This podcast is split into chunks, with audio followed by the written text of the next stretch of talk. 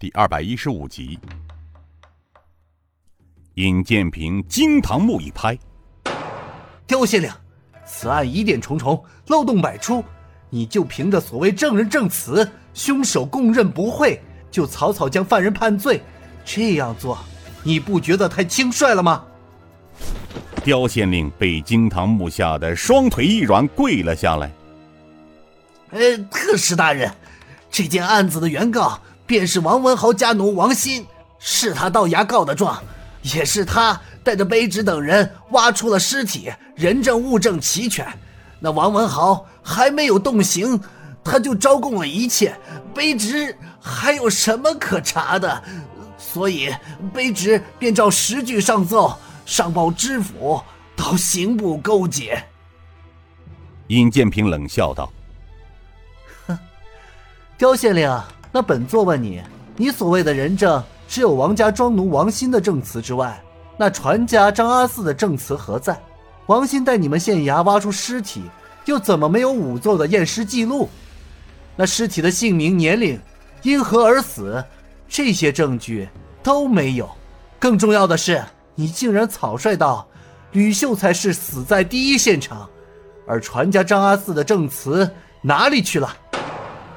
尹建平再次把惊堂木一拍：“哈哈，就凭区区一个恶奴和一具不知名的尸体将其定罪，你就是这样办案的吗？”尹建平振振有词，落地有声，把刁县令逼出了一身冷汗。他结结巴巴的道：“是是卑职糊涂。”尹建平恨声道：“你是糊涂吗？”哼，传仵作上堂。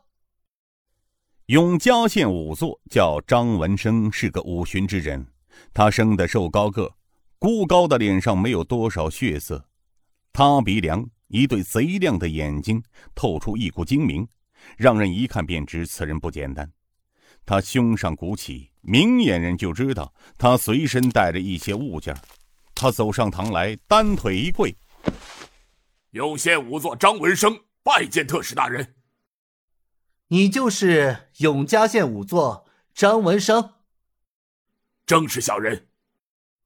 免礼，起来说话。谢特使大人。张文生站起身来。本座问你，王文豪打死吕秀才一案，是否知情？回大人话，小人知情。那么，请问张先生？那吕秀才的尸检可是你做的？回大人话，记得是去年四月十一日中午，县城何敏初到家找小人，与刁县令前往王庄坟地开棺验尸，小人便去了。按王鑫之点，果然挖出一具棺木。从棺木的颜色和质地看，的确是新近埋下的。于是我们打开棺盖，棺中却有一具尸体，已经高度腐烂。当时刁县令怕臭，便问王鑫，王鑫指证说那就是王家庄庄主王文豪失手打死的吕秀才。刁县令又问凶手王文豪，王庄主无话可说，点头称是。刁县令便让小的负责盖棺重埋，他就走了。尹建平冷声问道：“这么说，你也没对尸体做认真的检查了？”不，特使大人。小人从爷爷那代就在州县干这一行，而小的在县衙也干了三十多年的仵作，从不敢玩忽职守。那日县令走后，小的看尸体的衣服与尸体颜色有些差异，便起疑心，便将尸体让当地的人给弄了出来。之后对尸体做了仔细的勘察，并做了记录。那么说，那尸体确是吕秀才的了？仵作张文生摇头道。非也非也，那尸身上的衣服是后来换上去的。况且这尸体特征上，一是年龄不符，此人有五十多岁，而吕秀才是上京赶考的举人，年不过三十，绝不是吕秀才。其二，小人验尸的过程中发现，此人死亡时间大概在一个月以上，而且一直在水中泡着。身体特征上，此人身上有三处致命刀伤。同时身上还有一些旧疤痕，因此小人确定此人是个江湖中人。尹建平惊堂木一拍：“张仵作，你大胆！既然尸体有假，你为何知情不报？你该当何罪？仵作张文生吓得双脚一软，跪到地上。特使大人呐，小的是想向刁县令报告，可是……尹建平知他有话，便追问道：“可是什么？”